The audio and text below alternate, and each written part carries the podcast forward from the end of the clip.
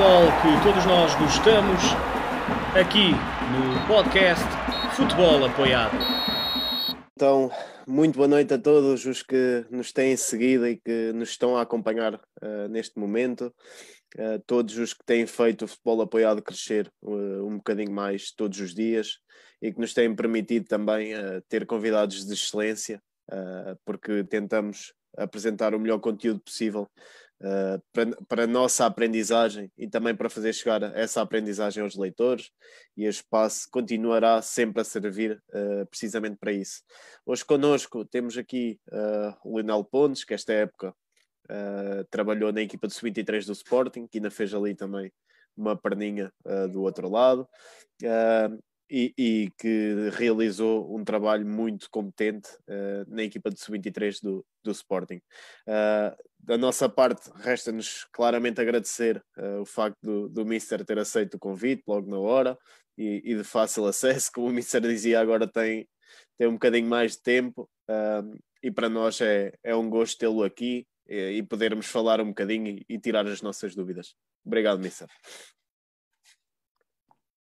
Ricardo, obrigado, obrigado pelo convite. É um prazer poder eh, partilhar contigo algumas ideias sobre aquilo que foi trabalho do Sub-23 e a ligação entre o Sub-23 e equipa profissional. Naturalmente, quando nós temos, temos disponibilidade, eh, eu pessoalmente gosto de partilhar uh, informação, gosto de partilhar ideias e estamos aqui para isso e é com muito gosto e com muito prazer que estou aqui. Mister, antes de, de lhe pedir aqui para se apresentar e para fazer aqui uma breve revisão daquele que tem sido o, o seu percurso, o seu, não, o teu percurso, um, relembrava aos nossos leitores uh, que neste momento já temos também disponível o formato de podcast, que poderão encontrar lá todas uh, as nossas conversas uh, até, até à data. Além disso, podem nos seguir no YouTube, no Instagram e visitar também o nosso endereço oficial do, do blog Futebol Apoiado, onde poderão encontrar algumas novidades do, do nosso círculo de escrita. Uh, este é o ponto principal.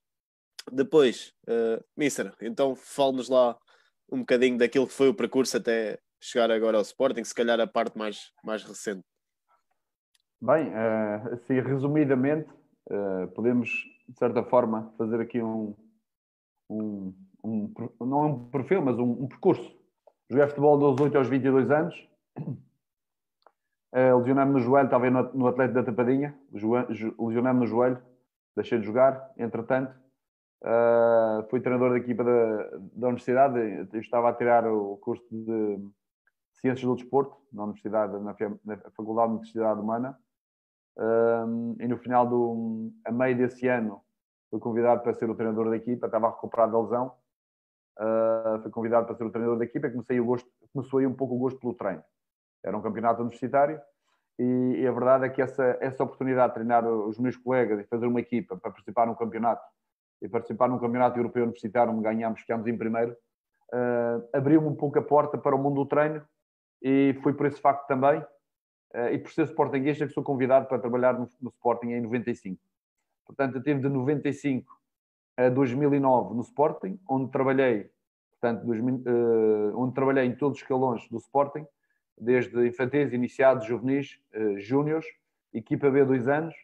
Uh, depois estive nos júniores, uh, nesta último período estive nos júniores, porque passei dos juvenis para, para a equipa B, tive dois anos na equipa B, depois voltei aos júniores com o Mr. Paulo Bento, e nos últimos quatro anos de Sporting, uh, estive na, na equipa principal como adjunto do Paulo, uh, onde atingimos quatro, quatro segundos lugares.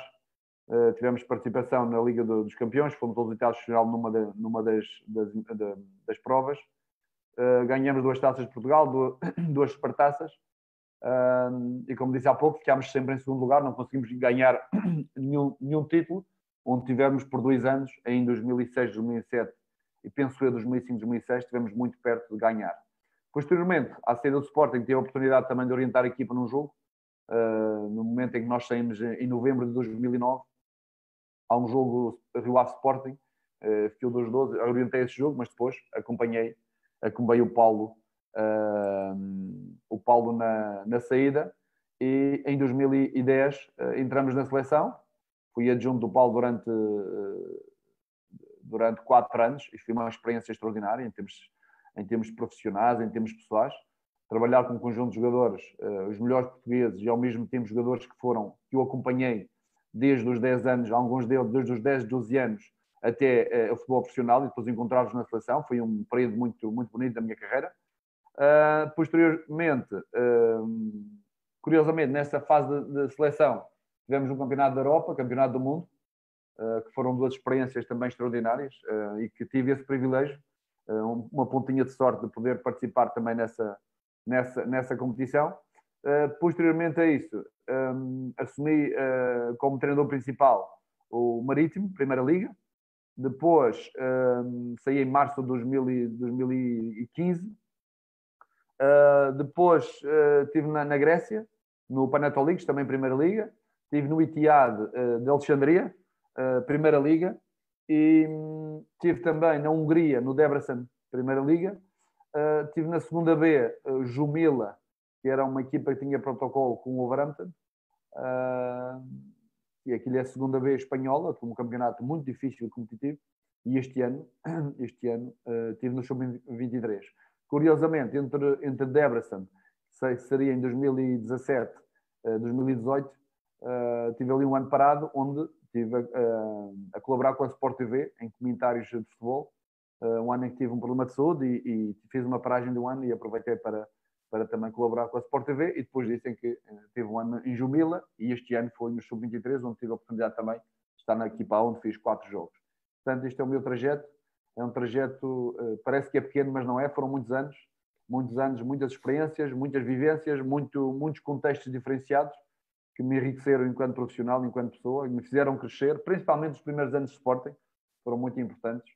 Foram 11, eh, no fundo, foram 15 eh, anos, quase 15 anos seguidos, e 15 anos seguidos é, é muito tempo num, num clube e portanto isso fez-me fez crescer e hoje, hoje sou um profissional muito diferente daquilo que era há uns bons anos atrás. Mister, grande percurso, não é? Parece que, que foi ontem, se calhar, mas uh, e se calhar quem, quem assiste não, não sabe deste longo trajeto até agora. Uh, também com já mu muitos anos de, de casa de, de Sporting. Uh, e vamos nos focar agora então aqui no tema, depois de, de já termos aqui uh, dado a conhecer ainda melhor o percurso já extenso e de qualidade. Uh, sobre o campeonato de, de sub-23 uh, em Portugal, surgiu há relativamente pouco tempo. quais é que são as especificidades de um campeonato deste género? Bem, antes de mais, o campeonato sub-23 tem dois anos, é o segundo ano. Eu acompanhei eu acompanhei o aparecimento do Campeonato Sub-23 no primeiro ano e achei, achei que ia ser uma competição onde uh, não ia ter muita competitividade e para os jovens jogadores provavelmente ia ser mais um campeonato de júniores, onde eles iam jogar mais ou menos com os colegas da mesma idade. E que os melhores jogadores provavelmente não precisariam do campeonato sub-23, os grandes jogadores, os jogadores de topo, não precisariam deste campeonato para uh, chegar à equipa principal e, a, e, a, e a um nível mais competitivo. Mas a verdade é que uh, fui crítico no aparecimento, mas sei que o campeonato correu muito bem, foi competitivo, teve bons jogos, jogos abertos, jogos uh, onde as equipas procuravam o gol. E, e no, no, no balanço final, entre aquilo que foi a cobertura da Federação, cobertura televisiva, o impacto que teve do ponto de vista uh, desportivo à maior parte daqueles atletas, foi importante, porque houve muitos jogadores que saíram do Campeonato Sub-23 para as principais equipas e acabaram por ter a sua oportunidade na Primeira Liga. Uh, por essa ordem de ideias, uh, eu uh, entrei em junho de, de 2019 e não conhecia o campeonato de, de, alguns jogos que vi e nessa fase vi alguns jogos de, de, desse campeonato para me aperceber e apercebi-me que realmente, afinal, o campeonato tinha qualidade. E além da qualidade, tinha um aspecto importante. A maior parte das equipas jogavam com jogadores entre os 20 e os 22 anos, e 23, e alguns 24. Ao contrário da nossa, a Sporting, mais dois ou três, jogavam com jogadores com uma média de idade de 18, 19 anos. E isso permitiu que muitos jogadores jovens pudessem ter a oportunidade de competir num, num, num contexto muito mais difícil, muito mais exigente do que estarem a competir no escalão de júniores eh, de sub-19 ou no escalão de sub-17. E, portanto, por essa ordem de ideias, sentimos que a evolução dos jogadores foi significativa, principalmente os jovens jogadores, que precisavam desse espaço competitivo, uh, mais exigente, uh, mais estratégico também, com equipas a jogar o ataque, com capacidade de, de, de, trabalho ofensivo, mas muito trabalho defensivo, porque esta é uma realidade dos clubes grandes. A maior parte dos jogadores passam muito tempo a atacar e pouco tempo a defender. E os princípios defensivos, muitas vezes, em caso de igualdade, acabam por não estar muito bem uh, assentes na sua formação. E este campeonato foi importante também para isso para dar-lhes contextos difíceis, para dar-lhes um, um, um, gosto daquilo que é uh, uh, o futebol um pouco a mais alto nível, ter a comunicação social sempre presente, ter os jogos televisionados, obrigá-los a ir às conferências de imprensa, obrigá-los a pensar naquilo que dizem, olhar o lado estratégico do jogo e, no fundo, ter uma metodologia do treino muito orientada para o, rendimento e não para a formação, porque estamos a falar de um escalão que está muito próximo da, da equipa principal. E, portanto, houve, houve evolução, principalmente houve evolução dos jogadores mais jovens, e se nós formos a reparar, os jogadores que estão na equipa principal de Sporting, eh, a maior parte deles são jogadores sub-18. Eh, um deles é sub-17, o Joel, o Joel ainda é sub-17, o Nuno Mendes é sub-18, o Quaresma é sub-18, o Gonçalo Inácio é sub-19, o Tiago Tomás é sub-18, uh, só o Mateus Nunes é que era um jogador que já tinha dois anos eh, de sub-23. De resto, eram todos jogadores muito jovens e que evoluíram pelo facto de, ter, de haver uma equipa de sub-23. É natural que há jogadores sub-19 e até sub-20 que esse contexto já não, é, já não é bom, porque são jogadores que têm um nível de maturidade e de qualidade técnica e tática que o contexto já não é, não é bom, tem que estar num contexto um pouco mais acima. Mas foi um campeonato importante para lançar jovens jogadores e para nós foi, uh, sentimos houve evolução, uma evolução significativa da maior parte deles.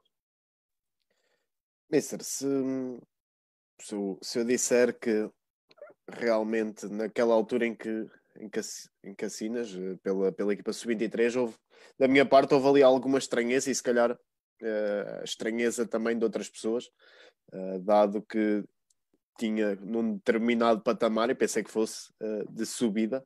Uh, podemos dizer que o coração falou mais alto nesse momento? Sim, uh, é verdade. o coração falou mais alto porque eu tive quatro anos fora com experiências diferenciadas. não consegui estar a fazer duas épocas seguidas no mesmo sítio.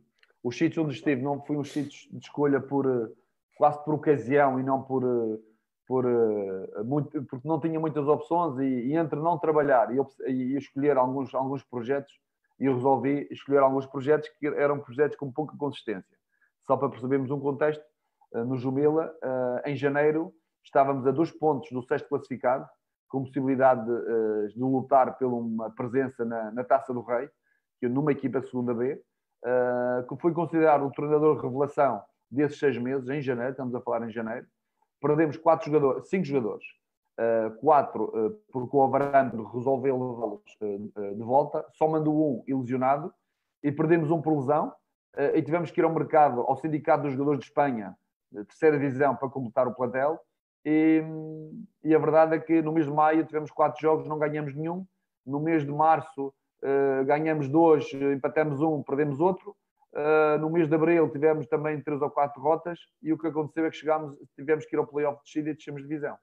Uh, quando uh, eu era o treinador de revelação, com aquele, com aquele conjunto de jogadores que nós temos, perdemos cinco jogadores e não conseguimos segurar a equipa porque realmente a equipa não tinha, tinha estava espremida e retirando três ou quatro jogadores que faziam parte do núcleo forte e central, a equipa tornou-se muito, muito, muito frágil e com incapacidade para ganhar jogos. E nesta ordem de ideias, quando aparece esta oportunidade, também era uma oportunidade de vir para casa, de voltar a Portugal, tive quatro anos fora, eh, e era uma oportunidade de voltar ao clube de coração e ao clube no qual eu, eu me formei. E o projeto era um, um projeto interessante, nomeadamente trabalhar com o Sub-23, jogadores próximos da, da, equipa profissional, tentar dar-lhes um, um contexto uh, de treino mais competitivo, mais virado para o alto rendimento, uh, com no fundo, com uma liderança também virada para, para, esse, para esse alto rendimento, e, assim foi. E nós eh, realmente fomos sentindo ao longo do período, apesar de ser uma equipa que não se, eh, não se perspectivava grande futuro, isto porque eh, a realidade do ano anterior, com os jogadores muito mais velhos, acabámos por não, não ser campeões de, de, desse, desse campeonato. e, e, não houve grande evolução dos jogadores, ou seja, não se aproveitou muitos jogadores para, para, para a primeira equipa. Este ano, com uma equipa uh, das mais jovens deste campeonato, também não se ambicionava muito mais. Mas a verdade é que os jogadores deram uma, uma grande resposta uh, e à medida que o tempo foi avançando, fomos percebendo que tínhamos ali muita matéria-prima boa para chegar ao alto nível. Nesta, neste tipo de, de escolhas dos clubes, uh, acreditas que haverá algum perfil uh, que seja o mais indicado para, para um escalão tão específico como o sub-23? Algum perfil de? Treinador.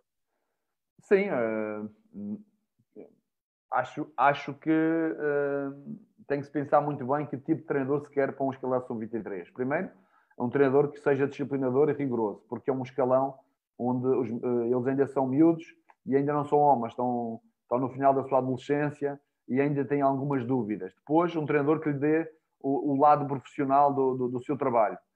Porque, e que conheça o futebol profissional e conheça a exigência do futebol profissional.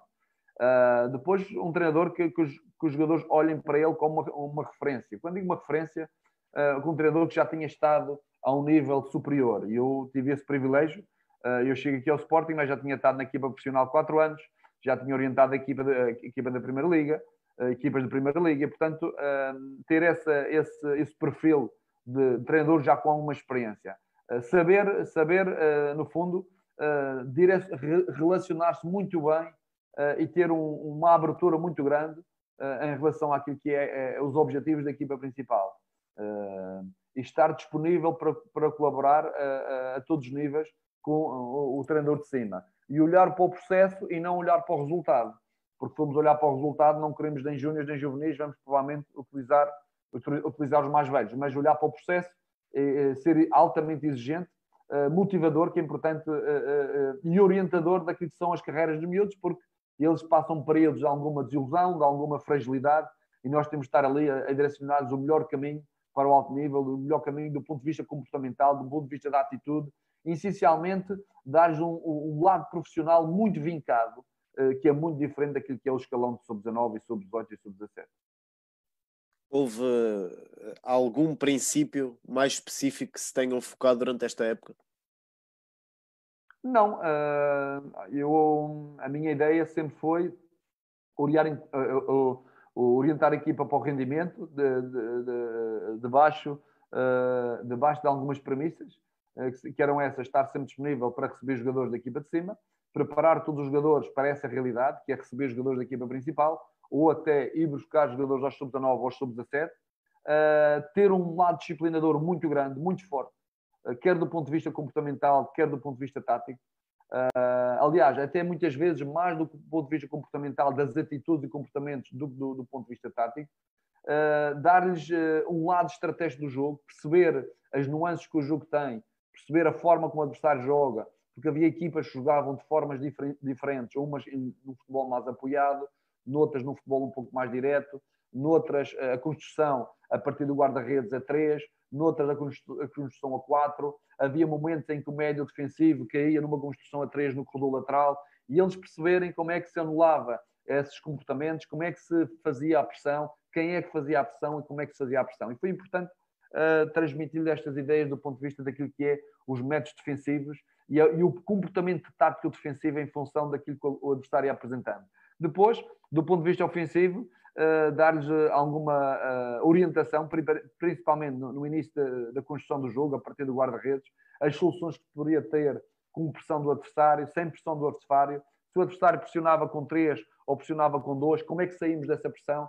Uh, e, portanto, e, e, depois até chegar a meter-se no campo onde havia aí maior liberdade de poder tomar decisões, de poder tomar iniciativas individuais, onde uh, depois uh, os comportamentos táticos uh, após cruzamento, após finalização ou quando a bola entrava no último terço, tinha que estar muito assegurados naquilo que era a transição defensiva e o momento da perda da bola. Portanto, isto, no fundo, em, em, termos gerais, uh, estas foram questões muito abordadas e, e continuadamente damos, damos continuidade ao longo do, ao longo do campeonato. O Mister falava aí da, destas orientações. por outro lado, quais é que foram as grandes dificuldades encontradas? Há aqui uma dificuldade eh, que é inerente aos sub-23, que é, é o facto de não ser um grupo fechado. Uh, nós tínhamos um grupo de jogadores, um, juvenil uh, e vários júniores, e outros uh, que vinham da equipa principal. Depois tínhamos outro problema. Ao longo da semana havia muitos jogadores que trabalhavam na equipa principal, principalmente com o Silas. todos os dias iam 4, 5 jogadores, às vezes 3, eventualmente um ou outro não ia nenhum, mas a maior parte das vezes iam sempre muitos jogadores da equipa principal. E isso requeria da nossa parte alguma dinâmica, algum engenho, alguma criatividade uh, e algum cuidado no nosso planeamento, de forma a conseguirmos os objetivos, sabendo de antemão que a determinados exercícios tínhamos que os modificar pela alteração numérica uh, quase à última da hora. E esta é uma dificuldade que nós, nós tínhamos, com uma dificuldade também de chegar ao fim de semana e fazer a convocatória e perceber que alguns jogadores uh, júniores não eram convocados, tinham que jogar abaixo no, no júnior, na equipa de baixo, uh, ou muitas vezes a convocatória quase feita e haver jogadores da equipa principal a descer e nós temos que ajustar. Mas isso foi uma preparação mental prévia uh, a todos os jogadores, estarem preparados para esta realidade. E esta era uma dificuldade do ponto de vista metodológico de preparar a equipa para, para as competições e dar-lhes dar conteúdos quando havia grande alteração e oscilação dos jogadores no treino. E mais especificamente, uh, encontraram alguma dificuldade que fosse mais generalizada no, nos atletas? Não, uh, uh, o fundo, podemos falar naquilo que são as características deste grupo. Também não, não me interessa estar a falar e, e escamotear aquilo que eram os perfis dos jogadores e, e aquilo que, eles, que lhes faltava. Uh, mas uma das coisas importantes foi uh, a disciplina tática. Sentíamos que eles eram muito anárquicos no campo. Uh, o lado estratégico do jogo não estava muito desenvolvido porque foi, foi necessário batalhar muito para eles chegarem a entender entre, entre aquilo que era a apresentação do adversário aquilo que eram os nossos comportamentos e o treino eh, no campo, eh, decidimos que tínhamos que fazer essa ligação de forma a ser uma coisa coerente e global, que é treinamos no campo, vê-se as imagens, voltamos a treinar no campo, repetimos e eles vão uh, interiorizando em função daquilo que eram as imagens, interiorizando os comportamentos estáticos no campo. Uh, essa foi um, um grau de dificuldade. Depois é, outro, outro pormenor importante era, tinha a ver com o nível de agressividade dos jogadores. A agressividade muito baixa, a intensidade baixa, uh, jogavam quase sem pressão e nós tínhamos que dar-lhe um cunho mais, não só pessoal, porque acho que é importante haver essa pressão, mas também porque esta é a realidade do alto nível, em que os jogadores têm pouco tempo a pensar, em que a circulação de rápida deve ser uh, a circulação da bola deve ser rápida, a pressão do, do, do portador da bola deve ser constante, constante e, no fundo, orientar os comportamentos coletivos para esses momentos do jogo, alta pressão e circulação tática rápida. Estes foram aspectos importantes que nós, nós sentimos que lhes faltava, a agressividade também uh, e, e, e, o lado estratégico do jogo. João Pedro, uh, e porque estávamos aqui a falar uh, nesta questão dos perfis de jogadores, o João Pedro deixa aqui uma questão em que pergunta qual o potencial do, do jogador Joelson Fernandes e aliás, o potencial que ele será capaz de atingir uh, na, neste caso na sua carreira, o, o Joelson? Eu não vou falar individualmente uh, porque era injusto para os outros também um, e não, não estou aqui para poder avaliar os jogadores do Sporting.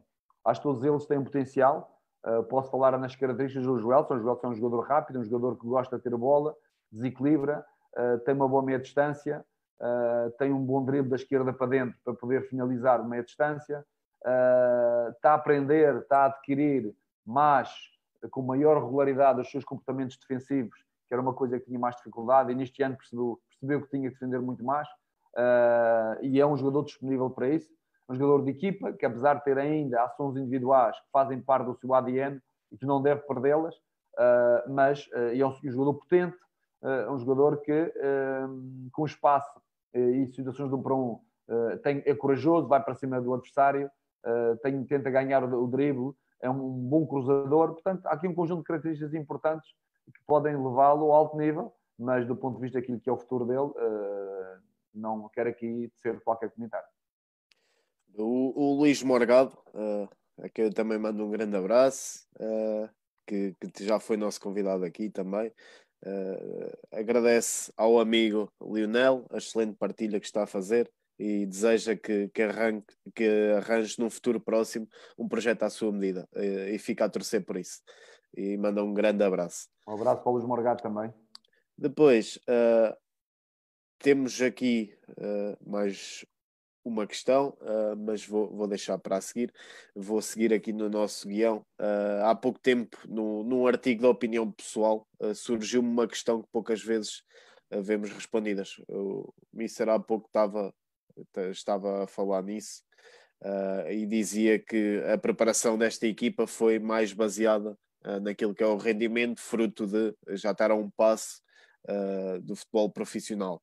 Uh, esta questão uh, terá certamente ligação, lá está, ao projeto esportivo de cada clube, neste caso o futebol profissional, mas poucas não são as vezes em que se assume a competição a partir de determinada etapa formativa do atleta, ou seja, em vez de formação, começar a olhar mais no sentido de competição.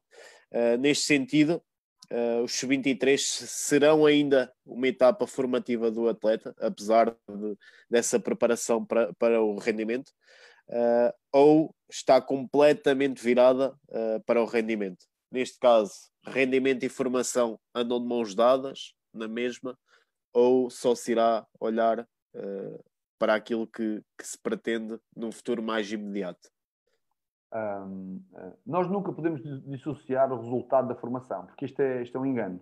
O jogo deve ser ensinado nesta perspectiva. Uh, uh, a equipa tem que lutar para marcar mais golos e lutar para não sofrer. E esta perspectiva de marcar mais golos e não sofrer deve ser ensinada desde pequenino. Uma coisa é direcionar todos os jogos para o resultado, outra coisa é direcionar os jogos para o processo. E a grande diferença entre a formação e, e o futebol profissional é que no futebol profissional está tudo direcionado para o rendimento e joga quem está melhor, uh, uh, jogam quase, muitas vezes quase sempre os mesmos, a rotatividade é muito curta uh, e enquanto na formação tem que haver espaço para toda a gente poder mostrar o seu potencial. À medida que o, que o nível de competição vai subindo, ou seja, eu, eu entendo a partir dos 17, 17, 18 anos, em que eles já têm capacidade para poder jogar no futebol profissional, a nossa direção deve ser para o alto rendimento, nunca se esquecendo do seguinte: é que é para o alto rendimento, mas com comportamentos corretos. Porque nos sub-23, nós, todos os jogos, olhávamos para o rendimento. Não falávamos no resultado, mas falávamos no processo. Mas o processo passa por ter comportamentos corretos, por ter disciplina, por ter uh, uh, compromisso. E quando isso não existia, nós tínhamos duas formas de o fazer: castigando pelo jogo, pelo treino uh, ou pelo, pelo dinheiro. E muitas vezes era pelo jogo, penalizando muitas vezes a própria equipa e dando espaço a outros. O que é que isto significa? Que apesar de nós estarmos virados para o alto rendimento, para a competição, temos, tivemos sempre um lado pedagógico de uh, aprendizagem de comportamentos que nós queríamos e que era, que era exigido no treino e no dia a dia. Uh, é por isso que uh, pusemos muitas vezes a, a, formação individual de um atleta à frente do resultado desportivo daquele jogo.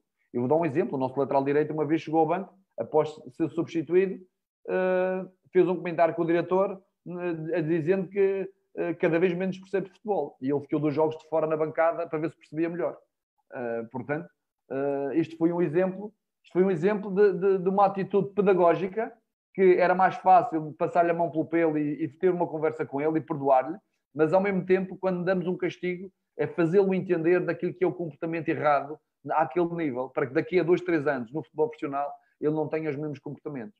Uh, porque é fácil fazer um comentário e, e, e, faltar ao respeito dos colegas, do diretor, do treinador, uh, e às vezes nós que estamos daquele lado também não podemos permitir que isto aconteça, e, e, avaliando também esses comportamentos. E nós, no Sub-23, e seja em qualquer equipa, a questão comportamental é determinante. eu consigo olhar melhor para um jogador que tem uma atitude fortíssima fortíssima e muitas vezes do ponto de vista técnico pode não acertar, pode não ter capacidade, mas tem um compromisso uma atitude fortíssima no jogo do, jogador, do que um jogador que, que pode, que pode, porque tem qualidade técnica, mas não tem empenho, não tem compromisso com a equipa. E esse jogador não tem empenho, não tem compromisso com a equipa, apesar de algumas vezes vai fazer a diferença, mas na, generalidade, na generalidade das vezes não é constante e acaba por ser um problema. E, portanto, é nesta fase que nós temos que uh, resolver um conjunto de questões que não foram resolvidas anteriormente para eles poderem estar minimamente ou preparados para o alto nível. Uh, então, nesta, nesta etapa desportiva, uh, assume-se claramente uh, uma importância, se calhar maior do que em qualquer outra, porque estão naquele pequeno espaço e naquele pequeno passo, a um pequeno passo de, de chegar, se calhar, a um, uma etapa que sempre sonharam. É, é importante, lá está, esse, esse essa orientação daquilo que terá que ser o perfil pessoal e social de, do atleta eh, e a capacidade de, de responder uh, ao erro e, e, e, de saber lidar com, com, certos, com certo tipo de pressão. Uh, e essa, essa capacidade assume uma importância uh, maior do que em qualquer outro patamar.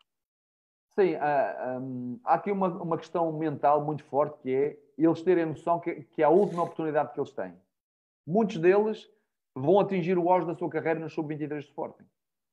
Ou no, na, na, equipa B de Sporting. Vão atingir o auge. Porquê? Porque depois dali será sempre a descer. Inevitável.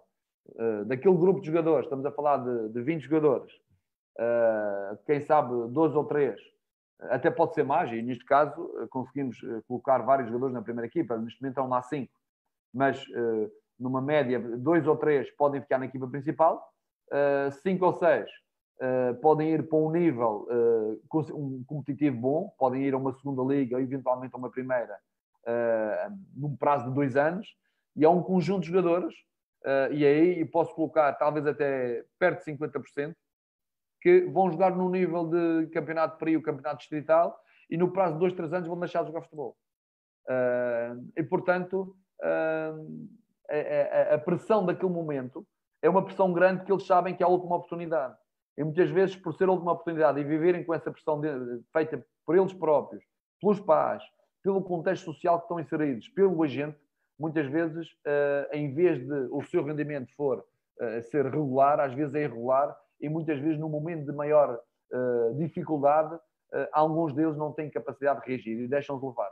Nós tivemos esse cuidado, acompanhámos os casos em que sentimos que havia alguma desmotivação, uh, agarramos nesses casos de forma a dar sempre um contexto competitivo, uh, uma energia superior, continuar a trabalhar da melhor forma. E temos jogadores que no início da época não jogavam, nunca abdicaram do dia a dia profissional, por nossa exigência também. Também nunca abdicámos do, do, da atitude profissional, porque eles não podem ter uma atitude quando jogam e uma atitude diferente quando não jogam. Eles, quando assinam pelo Sporting ou por um clube, uh, assinam para serem jogadores do Sporting, não para jogar no Sporting. Jogar já é uma decisão posterior e depende do treinador e da, equipa técnica. E, portanto, esta atitude tem que ser igual. E nós, nós, curiosamente, e foi um privilégio trabalhar com esses jogadores, que tiveram sempre uma atitude muito forte, jogando ou não jogando, e muitos deles, aliás, vários deles, que fizeram uma primeira parte da, da, da época a jogar muito pouco, acabaram a época a serem titulares e a terem até uma perspectiva diferente de carreira daquilo que tinha no início da época. Ou seja, esta, esta criação de, lá está, de, de um grupo uh, com várias uh, etapas ainda na, na, sua carreira, porque como, como o Mister estava, estava a dizer há pouco, uh, 18 anos, 17 anos, depois o Mateus com 22, penso eu, ou 21, assim qualquer 21, coisa, 21. exatamente, e, ou seja, várias etapas ali. essa foi uma, uma oportunidade uh, para cada um, uh, mas terá sido um processo algo difícil na construção da equipa.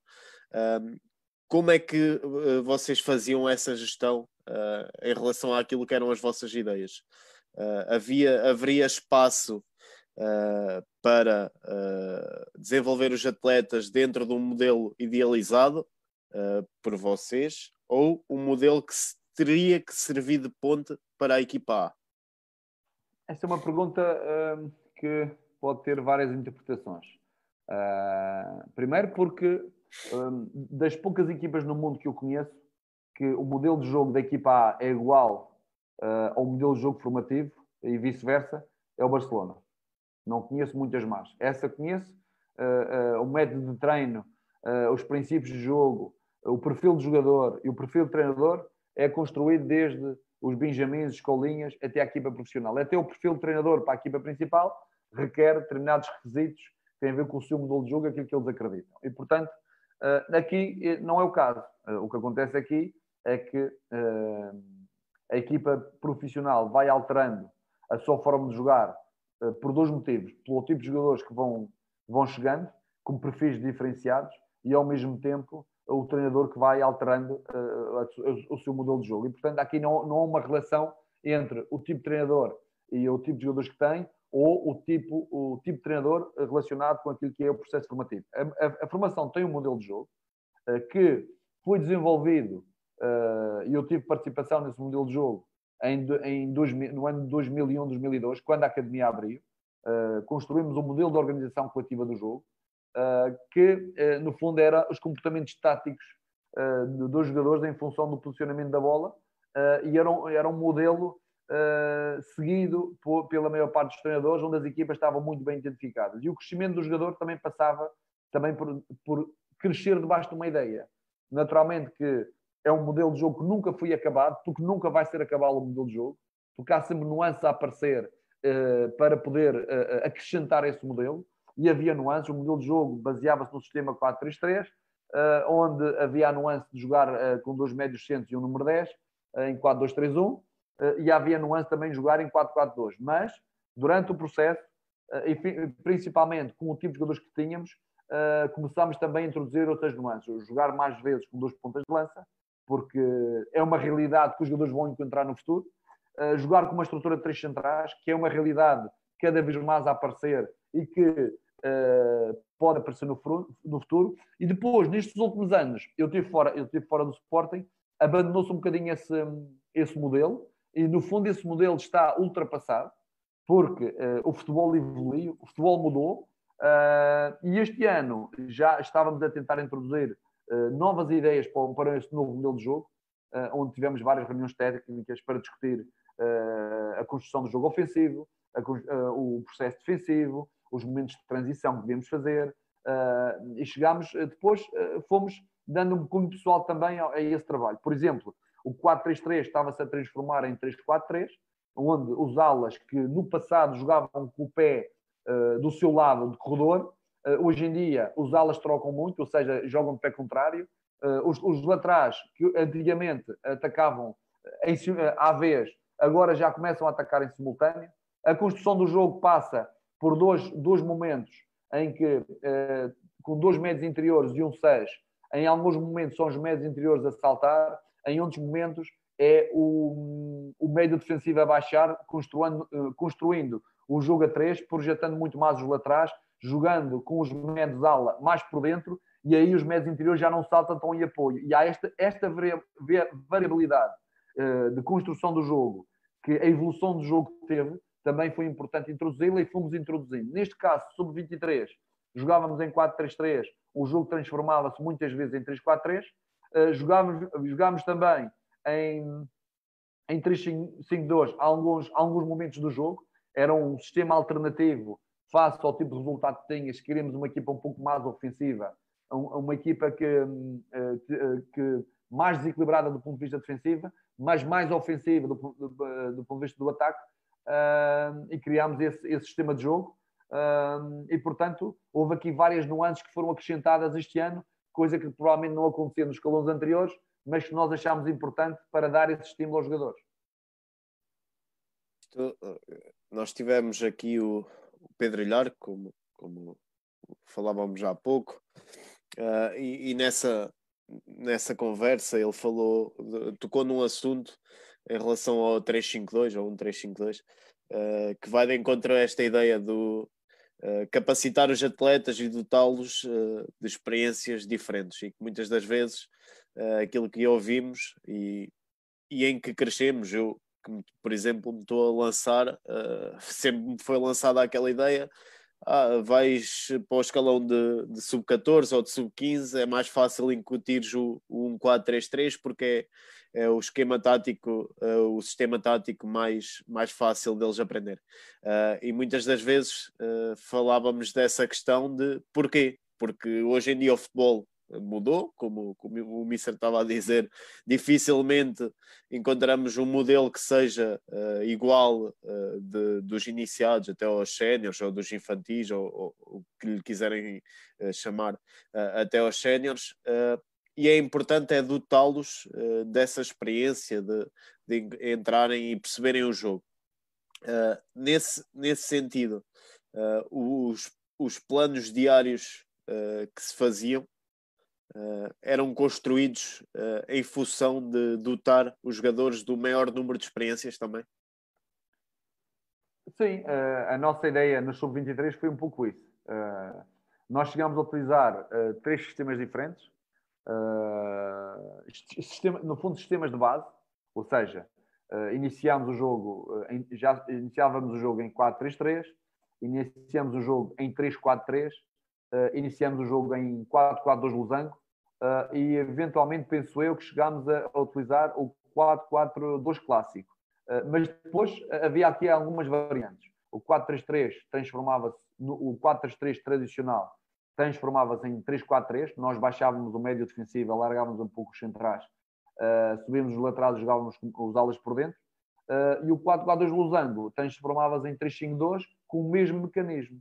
O médio defensivo baixava uh, e jogávamos com, depois com uma linha, com uma linha de quatro, os alas, os laterais com os médios, médios interiores quase numa linha, o 10 e os dois pontas de lança. E criámos mecanismos e comportamentos estáticos uh, ao longo do ano, de forma que os jogadores, quando sabiam quando se mudava de sistema ou quando se construía a 3, os jogadores já sabiam o que é que tinham que fazer. E esta aprendizagem é importante. Eu sei grande capacidade de assimilar as coisas, eh, e, de, no fundo, de trans, transportá-las para o treino. Nós normalmente eh, mostrava em PowerPoint, levava o quadro para o campo, explicávamos no quadro e depois treinávamos, repetíamos, dávamos complexidade ao exercício e à medida do tempo eles vão percebendo isso. Isso significava que quando se mudava no jogo, e mudámos muitas vezes no jogo, uh, vou um exemplo, um exemplo feliz, uh, não foi só um, foram vários. Uh, nós mudámos 4-3-3 para 3-5-2 num jogo do Aves e acabámos de ganhar um zero, uh, com o número, tendo o número 10 em suporte aos dois pontas de lança, e é o número 10 que faz o gol. Uh, acabámos, estávamos a perder 2-0 contra o Benfica, alterámos para, para 3-5-2 e acabámos por dar a volta ao resultado. E, portanto, é importante muitas vezes ter esta variabilidade, mas esta variabilidade só tem sentido se treinarmos. E eles perceberem quando se muda um jogador de um determinado setor e acrescenta-se noutro, vai haver outro desenho tático. Porque, por mais que se diga que os sistemas são dinâmicos, os sistemas partem sempre uh, de uma posição fixa. E a partir da posição fixa é que se trabalha. Uh, e, e, no fundo, é, é, um pouco isso que, que eu estava a dizer. Uh, duas questões. Uma aqui do, do Carlos Filho, que pergunta o que é que o, o Mister sente que será o futuro em termos de conceitos no futebol, uh, como é que será a evolução no futuro.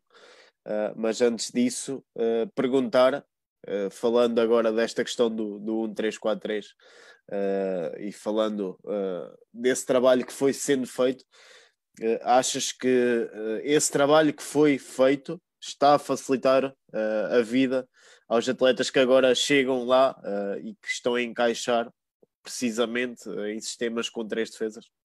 Sim, uh, o Eduardo Quaresma já tinha jogado com três, mas uh, uh, só jogámos com três no jogo do Estoril, que eu me recordo, com três bem definidos. Ou seja, a construção a três era uma construção dinâmica, onde iniciávamos muitas vezes na linha de quatro, mas com o Rodrigo e com o Bruno Paz, que eram dois jogadores, dois médios que estavam a jogar a médios defensivos, eram jogadores que gostavam de jogar um pouco mais baixos para construir o jogo. Então alargávamos os centrais um bocadinho mais largos o que muda, de certa forma, o comportamento tático dos centrais, pela, pela proximidade da linha e pelo tipo de passe que tem que fazer. E realmente o facto de jogarmos, iniciarmos a construção do jogo em segunda fase de construção através destes três, uh, facilitava, facilitava a vida naquilo que é os comportamentos táticos dentro do campo. E não tenho dúvidas que quer o Edu, quer o Matias Nunes, quer uh, uh, o, Nuno Mendes, o próprio Gonçalo Inácio, uh, já levavam alguma informação na, no, seu, no seu repertório motor alguma informação para poder uh, uh, praticá-la e pô-la em prática na equipa principal. nessa, nessa questão e porque aquilo que temos de maior referência da formação do Sporting uh, acabam por ser os extremos, uh, muito tecnicistas. Onde é que eles se poderão encaixar dentro destes sistemas? Porque estamos habituados a ver o extremo colado à linha, que hoje em dia já é bastante mais raro do que o que tínhamos. num sistema A3 será uh, um dos elementos da linha, ou será um elemento muito mais como está, neste caso, o Giovanna a fazer, por exemplo, uh, muito mais solto e muito mais liberta a, a, espalhar a sua velocidade e a sua técnica? Uh, repara, um, o, o, futebol mudou desde, uh, desde a, equipa do Guardiola. A equipa do Guardiola foi uma grande influenciador do futebol mundial. Uh, porque, primeiro, por ter sucesso, porque tinha um jogo uh, de controle pela posse, que privilegiou sempre o passo curto e a construção a partir do guarda-redes, que não teve medo de sair sob pressão, mesmo dentro da área, uh, e que o próprio Guardiola, por, todos os sítios onde foi, manteve algumas nuances, manteve mais ou menos o modelo de jogo ou estilo de jogo que trouxe do Barcelona. E isso influenciou muitas equipas, grandes equipas, pequenas equipas, equipas fracas, e todo o tipo de treinadores a tentar copiar aquilo que o, Barcelona fazia. E isso, a verdade é que condicionou muito uh, uh, o crescimento, o condicionou ou o acrescentou mais variabilidade no jogo de alguns jogadores. Os extremos que jogavam extremo passaram a jogar mais por dentro, muitos deles jogando pé contrário, do lado contrário do seu pé. Uh, os laterais passaram a ser laterais extremos, onde jogavam em grande profundidade. O jogo, o jogo interior deixou de ser tão evidente ou deixou de ter menos jogo interior no ponta de lança, mas mais, mais jogo interior nos alas, que jogam nas costas dos médios adversários, que cria algum problema na linha de quatro adversária, uh, que os centrais uh, foram obrigados, e guarda-redes, a melhorar muito o seu jogo ofensivo, principalmente o jogo de pés, uh, e muitas equipas têm maior posse de bola perto da sua área do que na área adversária, uh, porque querem construir a partir de, do seu guarda-redes, às vezes mesmo sob pressão e correndo alguns riscos. E o futebol mudou. E mudando o futebol também mudou uh, o perfil do jogador. E hoje, hoje, os alas têm que ter capacidade de jogar por fora, mas também jogar por dentro. Têm que ter capacidade de receber orientado nas costas dos médios para enfrentar a linha de quatro. De ter capacidade de jogar nesses espaços mais curtos, atraindo médios, atraindo centrais, atraindo lá atrás para que a bola entre no corredor para o lateral. Portanto, houve aqui grandes modificações e o que é que pode vir a ser modificado também? Os extremos do passado podem vir a ser os laterais do futuro. Se, se, se me faço entender. Ou seja, aquele extremo que joga no corredor, que faz só mais linha, quem sabe vai, ser, vai, vai acabar como lateral e vai ser um lateral de sucesso porque já tem comportamentos de extremo e os laterais uh, em, em, numa linha, de, numa construção a três, os laterais são muito mais ofensivos, jogam muito mais na linha, são eles que fazem o corredor todo.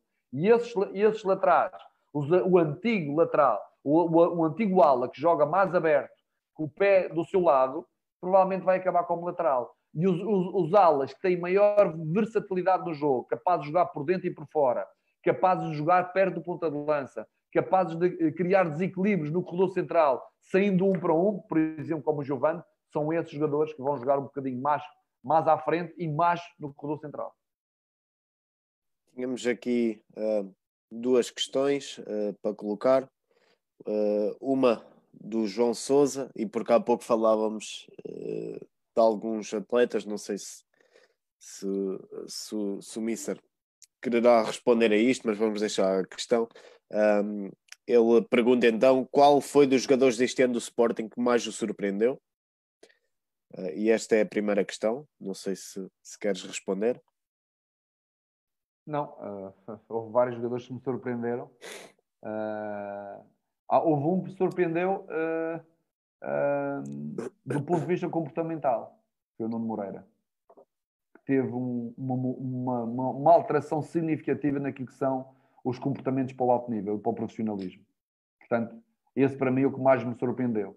Fruto do trabalho dele, do nosso, equipa técnica, na exigência, e ele uh, levou umas duras, uh, foi castigado, uh, ficou de fora, mas percebeu o que nós queríamos e percebeu que, qual era o caminho certo para o alto nível. E ele agarrou a oportunidade, trabalhou forte, mudou a sua forma de estar no jogo e no treino, e acabou a titular da equipa e a acreditarmos que pode fazer carreira porque tem uma qualidade técnica acima da média. Depois o Miguel Piedade uh, pergunta, uh, e porque estávamos a falar agora em questões mais específicas, uh, se primeiro o modelo de jogo ou o modelo consoante as características do plantel. E manda um abraço. É uma boa pergunta. no futebol sénior, provavelmente eu não tenho dúvida que devemos, devemos ou, ou trazemos jogadores para encaixar em determinado modelo de jogo, mas como eu disse há pouco, a maior parte dos plantéis tem alguma versatilidade, uh, de uh, muito, alterações de treinadores, e muitas vezes o treinador, quando chega, uh, vai ter que se adequar ao modelo de jogo, ao tipo de jogador, uh, jogador que tem. E até o modelo de treino. se é um treino mais dividido nos fatores de rendimento, se é um treino mais integrado, se é um treino que é necessário muitas vezes separar a, bola das, das, da componente física.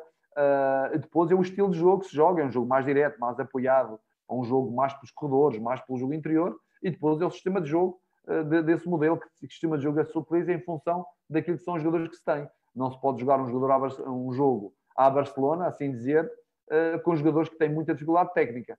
Portanto, tem que haver uma adequação. Na formação, as coisas podem ser diferentes. Pode haver um modelo de jogo que, onde todos os jogadores têm o seu espaço e que pode ser alterado pequeninas coisas do modelo de jogo uh, em função do grupo que se tem. Porque pode haver um grupo onde se tem quatro centrais muito bons, uh, ou agarramos num central e joga no escalão acima, ou até uh, trabalhamos com três centrais numa estrutura de três. E já estamos a modificar os três centrais, mas essa alteração já está a modificar comportamentos mais à frente. Ou seja, é preciso ter algum cuidado nisso. A verdade é que, como eu disse há pouco, os jogadores devem trabalhar sobre uma determinada ideia, porque é essa ideia que os vai potenciar individualmente. Porque se não houver ideia nenhuma, o que vai acontecer é que cada um vai fazer o seu jogo e torna-se um jogo individual e pouco coletivo. E, e, significa que depois a rentabilidade coletiva vai, vai chocar com a rentabilidade individual. Porque quando há rentabilidade coletiva é sinal que individualmente os jogadores estão todos a evoluir numa ideia coletiva. E essa deve existir sempre. Se não existir, estamos todos errados. Nesta questão, uh agora do, do modelo e da ideia. Há pouco falávamos da equipa A. Uh, certamente que existirão uh, conceitos que serão uh, presentes de um lado e do outro. eu, Verdade. Meti, eu metia a questão se, por exemplo, porque não faço ideia e isto não há nada como perguntar, se, por exemplo, esquemas táticos serão iguais ou são de cunho pessoal. Uh, essa é uma parte, uma parte parada do jogo, que pode ter maior uh, variabilidade e eu acho que não tem sentido termos que fazer igual à equipa principal. Mas há dados aqui importantes, que é olhar para as características do futebol de alto nível e olhar para as características do futebol de Sporting. O Sporting é uma equipa que está sempre nos primeiros lugares, que luta pelo primeiro lugar, e significa que é uma equipa que joga com bloco subido, que é uma equipa pressionante, que é uma equipa que uh, deve ter capacidade de ter a bola, de, de, jogar em ataque apoiado, deve ter capacidade também em recuperações mais altas, uh, poder uh, ter contra-ataques ou situações rápidas para fazer golo. Portanto, há, há aí um conjunto de características que não podemos esquecer. Estas são mais globais, depois há as questões individuais.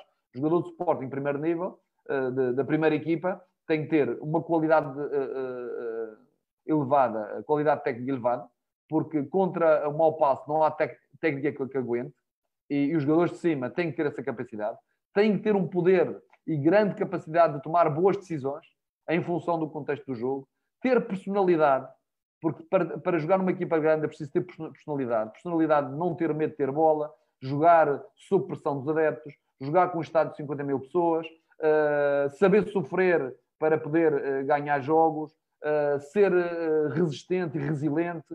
Ou seja, há um conjunto de características, não só do ponto de vista técnico-tático, do ponto de vista psicológico, mas também do ponto de vista físico, que devem ser trabalhadas ao longo do processo formativo. Porque, no fundo, são elas que vão dar suporte ao, ao rendimento destes jogadores.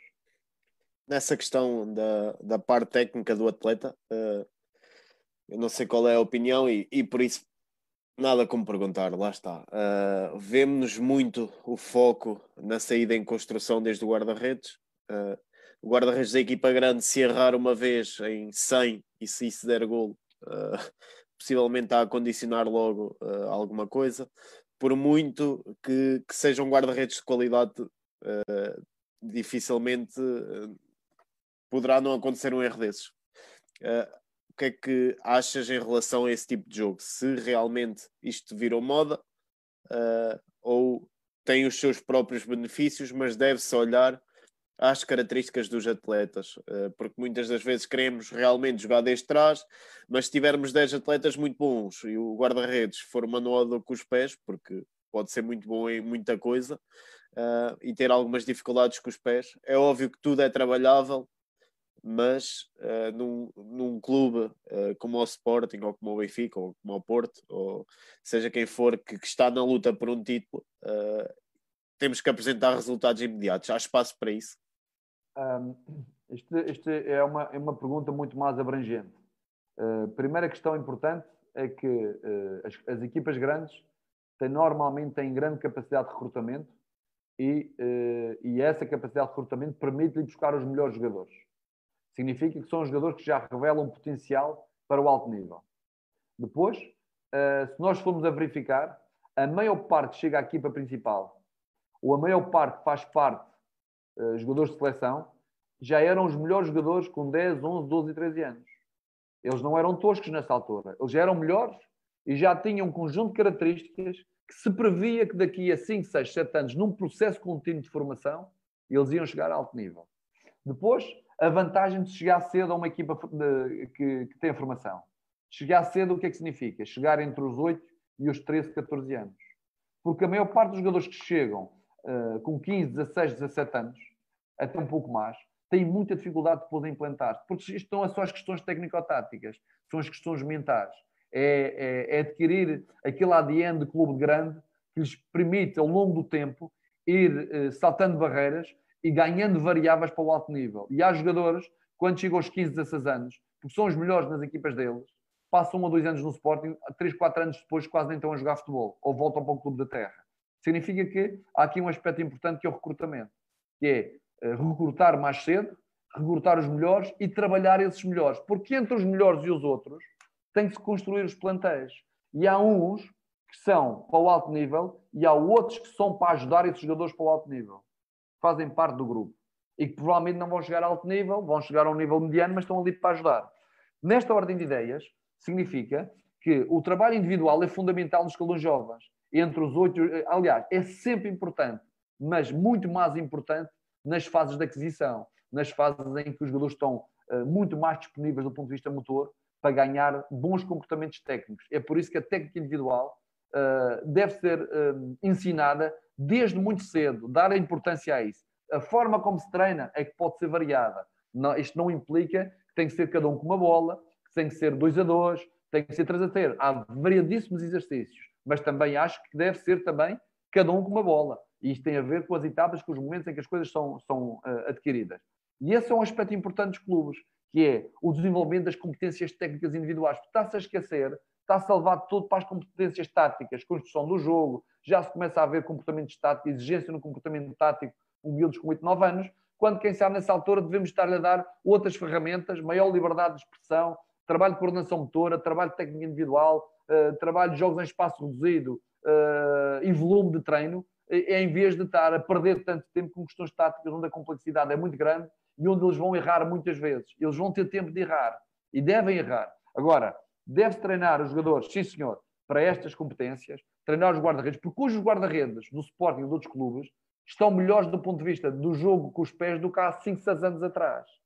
Portanto, e mesmo assim ainda falta muito trabalho porque já perderam ali há alguns anos entre os 8 e os 14, 15 anos. E é importante que nessas fases os, o guarda-redes trabalhe muito com os pés. Pé direito, pé esquerdo, jogo interior, jogo exterior, jogo mais curto, jogo mais largo. Uh, e isto é importante, este trabalho desde a base, que é a técnica individual associada a um gesto tático do jogo. Ok? E por isso uh, é importante uh, dar essa importância aos jogadores, de forma a que, à medida que vão subindo no escalão, nesta linha de montagem, que se pode assim chamar, vão evoluindo nas suas competências técnicas individuais associadas às ações táticas da sua posição. Nesta ah, questão, já, agora, já agora podemos acrescentar que depois aquilo que é a crença do treinador num determinado estilo de jogo, que é eu gosto de sair sempre a jogar, com pressão ou sem pressão. Se tiver pressão a 3, saio por fora. Se tiver pressão a 2, sai por dentro. Se tiver pressão a 4, sai por trás dessa pressão. Ou seja, ele, tá, ele quer sempre sair a jogar, nunca dá a gestão na frente e tem um conjunto de mecanismos para sair a jogar. Ou seja, para isso ele tem que confiar, dar confiança aos jogadores e no momento do erro continuar a, a fazer as coisas bem feitas, dando variabilidade de saída. Foi o que aconteceu. O Max, o Max tem um erro há dias, porque devia jogar um pouco mais largo no corredor. Quem sabe até o Mateus devia se aproximar para fazer essa ligação. Houve ali uma descoordenação que faz parte de uma equipa que está, está a crescer no novo modelo de jogo uh, e acabou por dar golo. Uh, portanto, uh, é um mecanismo que o, o treinador ou fica agora vou mudar tudo. Não, ele tem que acreditar naquilo que está a fazer e tem que corrigir esses aspectos. A mesma coisa o treinador do Guimarães, o guarda-redes do Guimarães, o Douglas, que estava a jogar muito fora da baliza, e bem, e estava a jogar no sítio certo, mas um erro técnico uh, uh, fez com que a equipa uh, sofresse o gol, mas não acredito que ele vá mudar o comportamento. Se é uma equipa que joga subida, o último homem da linha de 4 tem que ser o guarda-redes e tem que jogar subido, e portanto isso são comportamentos que devem ser adquiridos quanto mais cedo, melhor, mas sempre associados à componente técnica de suporte a essas ações. Eh, referente a esta questão das ideias de, de jogo e das crenças de cada treinador, aquilo que assistimos muitas das vezes uh, na formação, principalmente, uh, são os três ou quatro grandes, neste caso, como lhe queiram chamar, a dominarem a maioria dos jogos, com posse de bola quase garantida em 60% ou 70% do, dos jogos. Uh, e depois, este ano, acabamos por, por assistir a alguma dificuldade no campeonato português em, neste tipo de controle. Ou seja, nós ouvimos falar que o campeonato português é fraco, que, que, é isto, que é aquilo, que as equipas pequenas estão sempre em bloco baixo. Uh, mas depois o que temos assistido é realmente uh, uma capacidade pouco comum de garantir a posse bola uh, com sucesso, e isto posse bola estéril há muita, mas uma posse bola que, que leva à vitória. isto também acontece nos 23 esta incapacidade de conseguir controlar o jogo durante mais tempo e conseguir manter a posse, mas uma posse em função do resultado nós, uh, nos, uh, houve momentos diferenciados. Nós tivemos jogos em que a nossa posse de bola foi, foi forte, e foi forte porque uh, éramos uma equipa que marcara, marcava cedo, cedo os gols. tivemos jogos a ganhar 4-0 na primeira parte, e, e, a equipa adversária depois caía do ponto de vista anímico, e então o jogo tornava-se muito, muito num sentido único, em que os, os nossos jogadores muito confiantes tinham maior posse de bola e jogavam com um jogo apoiado e com poucos toques, obrigando o adversário a andar atrás dela. Mas, mas muitos jogos foram equilibrados. Uh, foi raro, as equipas tiveram mais posse de bola que nós, uh, mas muitos jogos uh, o equilíbrio foi grande e tivemos de passar muitos momentos sem bola. Aliás, uma, um dos problemas que nós tivemos, viemos a sentir era a reação à perda da bola e o estar muito tempo sem bola. Eram jogadores que não estavam habituados a isso. Como tu disseste há pouco, um campeonato de júniores e juvenis, a maior parte deles tem uh, 20 jogos uh, de nível de dificuldade baixo e 10 jogos de nível de dificuldade elevado. E durante esses 20 jogos, jogam numa equipe adversário, fazem muitos gols, não precisam defender. Uh, se não defenderem ali, vão defender um bocadinho mais atrás porque o colega resolve. A reação à perda da bola não é tão forte para, uh, porque o adversário vai acabar por perdê-la. E, portanto, isso acontecia. E o que é que fez? Fez, deu muita criatividade ofensiva aos jogadores, na maior parte deles, mas retirou-lhes rigor defensivo. Foi preciso voltar à aprendizagem aqui no Sub-23. Muito trabalho de princípios defensivos, muito trabalho de, de coordenação de linha de quatro, muito trabalho dos alas a defender por dentro e a defender baixos, muito trabalho do ponta de lança a alternar a pressão sobre o, sobre o central e sobre o meio defensivo, o saltar linhas dos jogadores para pressionar um pouco mais alto, o encurtar linhas, a, a linha defensiva a jogar a subida, o guarda-redes jogar a subida, tudo isto quase requereu uma reciclagem, porque o campeonato sub-23 assim o obrigou a ter esses mecanismos defensivos muito mais bem trabalhados. E essa foi uma luta que nós tivemos uh, e que uh, acaba por dar resultados, fruto essencialmente de tornar os jogos mais equilibrados, porque os jogadores que nós tínhamos eram jogadores muito jovens. Nós estávamos a jogar com jogadores com diferenças de 5 anos, 4, 5, 5 anos. E naquela fase é uma diferença sente uh, dentro do relevado. Ainda em, em, relação aqui à, à questão de, das ideias e dos modelos, uh, algumas variáveis que o Mister falava há pouco uh, tinha a ver com a questão de poder descer um jogador dos séniores uh, e jogar ali nos 23. algumas, alguma vez foi pedido, por exemplo, para ter determinada variável dentro da, da dinâmica da, da, equipa que pudesse beneficiar essa entrada desses jogadores? Não, a variável é sempre dar volume de jogo a possibilidade que eles possam competir, porque não vão competir no fim de semana na equipa principal, e colocá-los na posição que eles podem render melhor. Uh, e é fundamental que isso assim aconteça. Quando temos tempo de os treinar, fazemos, damos algumas noções táticas de posicionamento. Temos muito mais dificuldade nas bolas paradas, porque a bola parada tem ali um conjunto de comportamentos, não só de quem bate, como, como quem uh, movimenta. Uh, nós chegámos a perder, uh, perder um jogo com o Benfica uh, à conta de um mau posicionamento da bola parada de um jogador que veio, veio da equipa principal, que é perfeitamente normal, que não cumpriu uma indicação importante naquele momento do jogo, que não estava habituado nem estava rotinado a fazer aquela ação. E nós tentamos colocá-los nas posições mais que têm a ver um pouco com as suas características, mas também tem a ver um pouco com aquilo que vão fazendo no, na, na, sua, na equipa principal mas não há uh, diretrizes de ordem tática ou estratégica para, para os colocar em determinada posição. Essa é outra questão que, que vocês certamente terão sentido dificuldade uh, na coesão grupal, uh, porque é, se calhar é mais difícil estar a criar uh, uma ligação entre os jogadores, não é? Tais, os tais connectings, entre os jogadores e criar esses laços que permitem quase jogar de, de olhos fechados.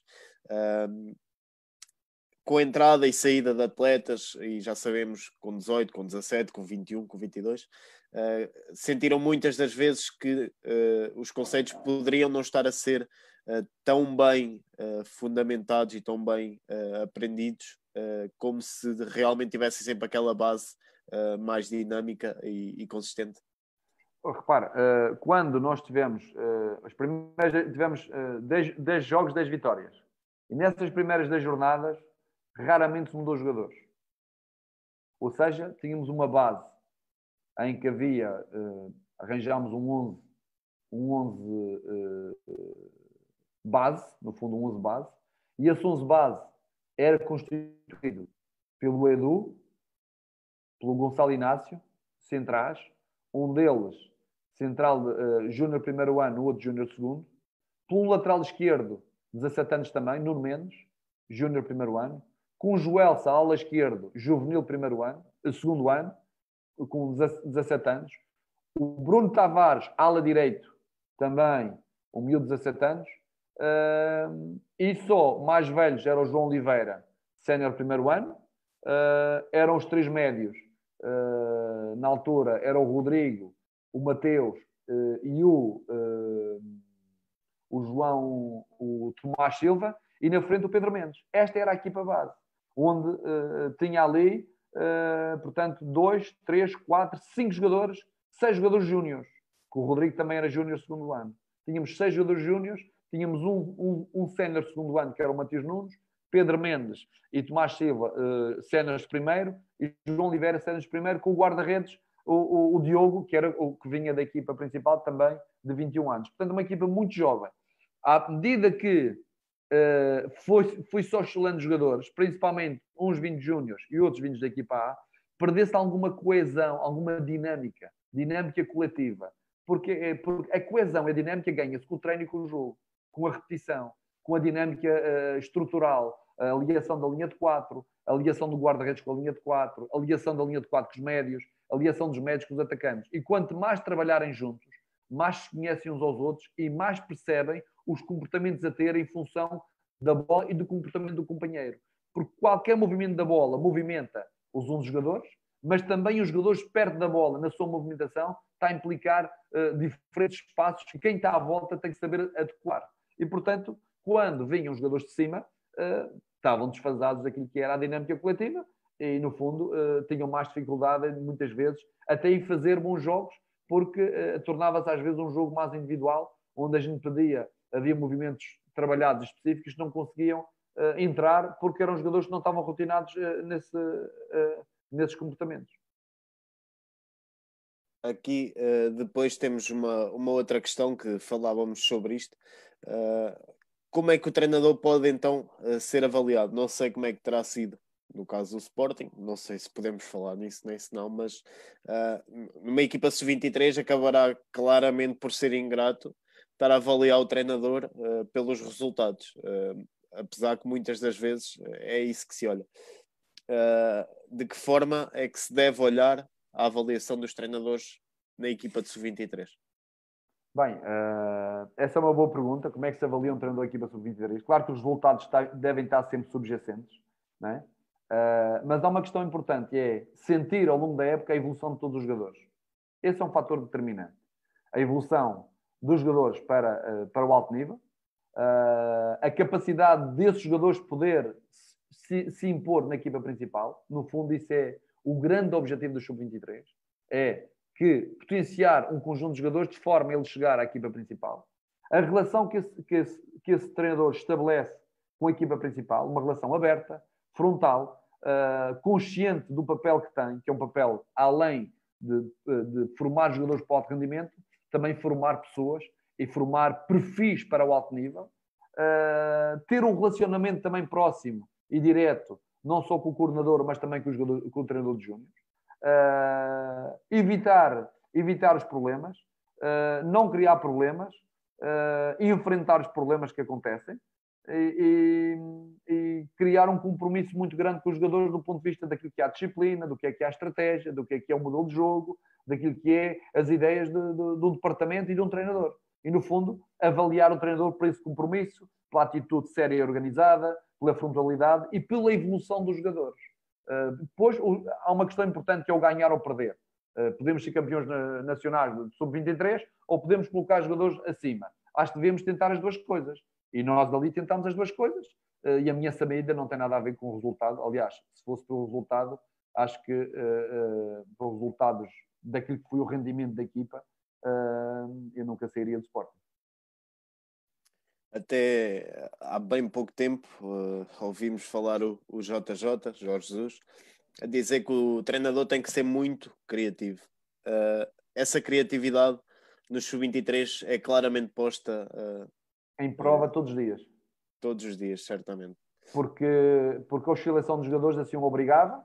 Uh, nós tínhamos uma, uma, os microciclos bem definidos naquilo que é os microciclos tipo, uh, mas era importante dar variabilidade, dar, uh, dar conteúdos de treino, às vezes muito parecidos, mas com nuances, de forma a que não se tornasse também monótono, tornasse vivo, intenso, competitivo o treino deve ser competitivo, eh, deve ter o grau de competitividade elevado, porque no fundo é esse grau de competitividade elevado que nós queremos que apareça nos sénios, queremos eh, agressividade e a agressividade também ganha-se com o treino. E eu não tenho dúvidas que é, é importante ser criativo no sentido de dar qualidade nos exercícios e qualidade no treino para o alto rendimento.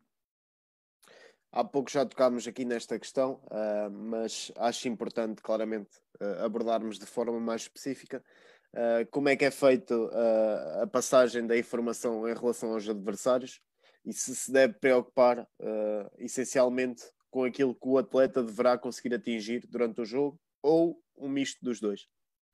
É um misto dos dois, porque nós não nos preocupamos muito com o adversário. O adversário é importante para os jogadores saber jogar saber jogar com um determinado tipo de modelo de jogo com, ou com um determinado tipo de sistema. E é fundamental para os jogadores terem essa informação. Porque, no fundo, o que eles vão encontrar daqui a um ano ou dois será isso. Será o lado de estratégia muito forte, será uh, o, o, correto comportamento tático. Mas para isso eles têm que vivenciar isso. E a nossa preocupação era avaliar o adversário, sabendo de antemão que os adversários também variavam uh, muitos jogadores, variavam de sistema, mas havia adversários que tinham um modelo de jogo melhor definido e que permitia nós conseguirmos mostrar à nossa equipa aquele modelo de jogo. E, consoante o modelo de jogo, o sistema de jogo, as características que o adversário ia apresentar aos jogadores, o tipo de jogadores que jogavam, era importante passar essa informação aos jogadores. E ela, essa informação era sempre passada. Mas nunca nos podemos esquecer do seguinte: mais importante era o comportamento da nossa equipa. E nós fazíamos sempre a avaliação do jogo, uh, e a avaliação do jogo podia ter vários parâmetros. Podia ser um dia mais baseada no processo ofensivo, podia ser outro dia mais baseado no processo defensivo, podia ser um dia mais em transições do jogo. Era aquilo que o jogo dava e nós agarrávamos nisso para poder avaliar. Até, até chegámos a avaliar jogos do ponto de vista comportamental e disciplinar, principalmente na pré-temporada.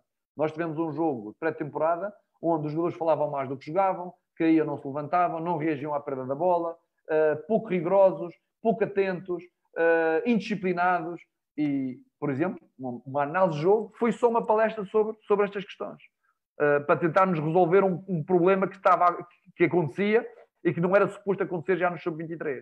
Então, isso significa que nós demos sempre muita atenção à nossa equipa, as nuances táticas, pequenas nuances táticas, eram faladas no treino ao longo da semana em função do, do adversário, mas a preocupação sempre foi a nossa equipa, a análise da nossa equipa, a preparação do jogo seguinte, com algumas nuances táticas que era importante eles vivê-las, senti-las e perceber que há determinados comportamentos que são ajustados àquilo que está acontecendo no jogo.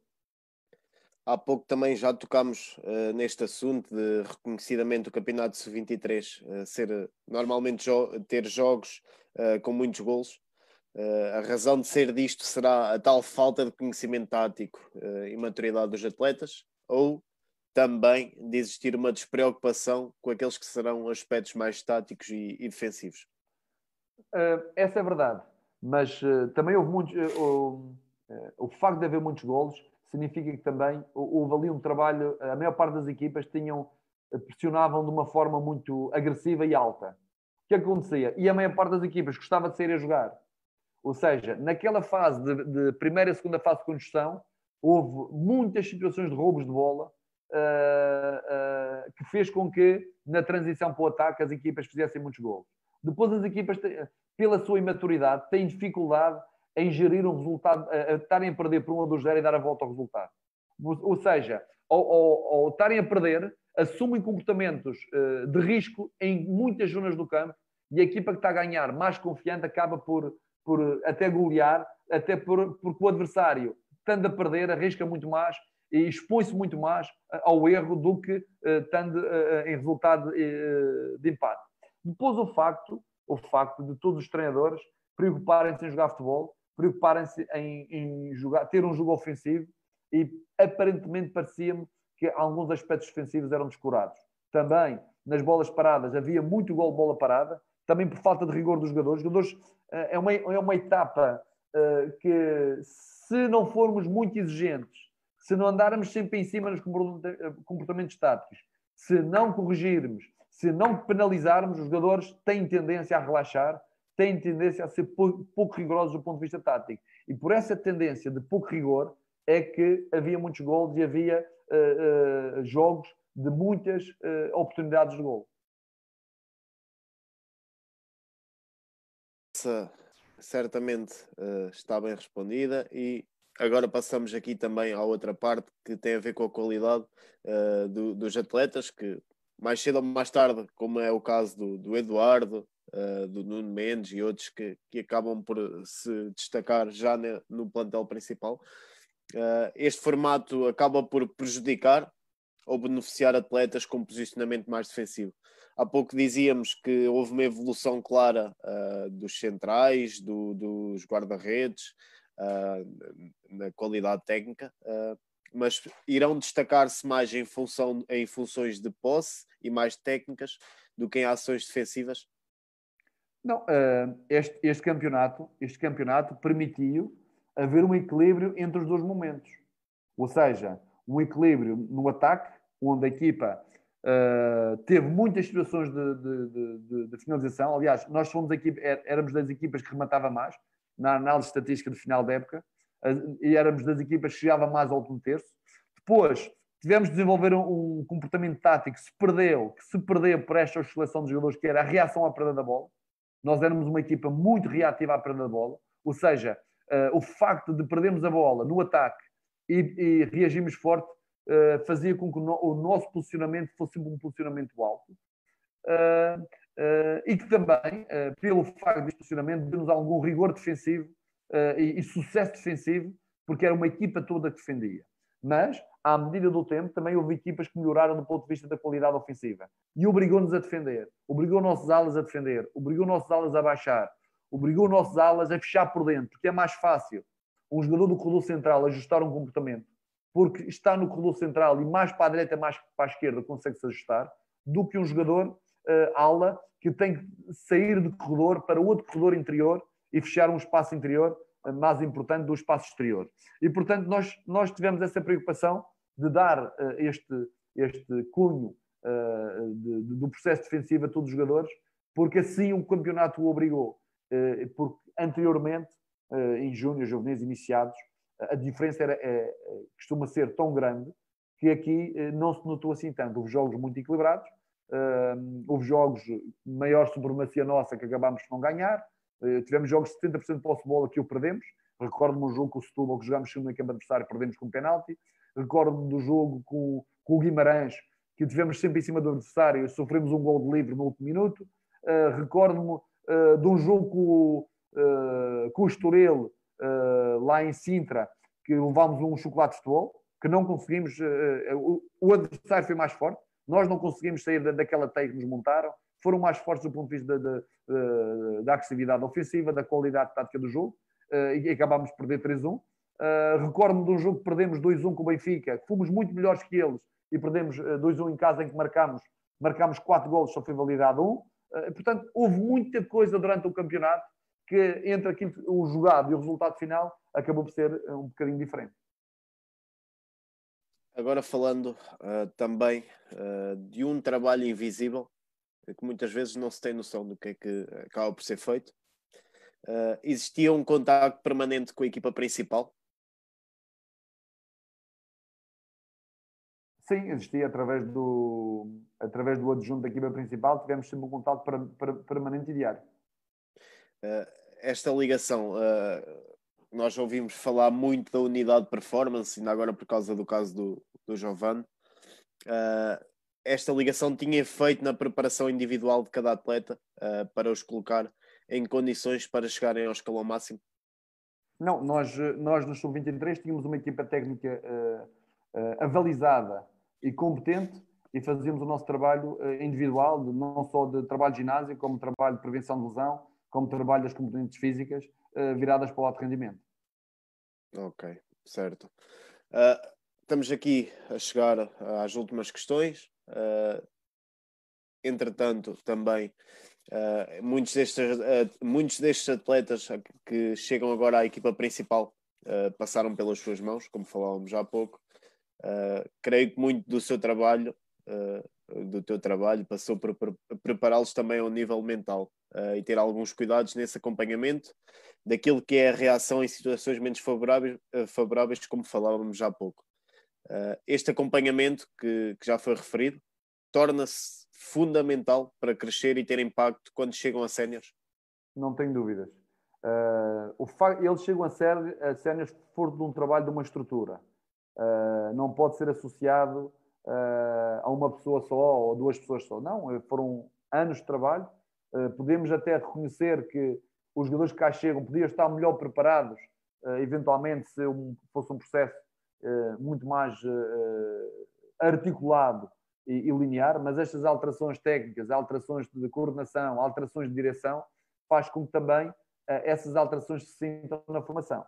E, portanto, quanto pior, quanto mais se oscila nos treinadores da formação, nos coordenadores e na liderança, mais, oscilação existe também no trabalho diário dos jogadores.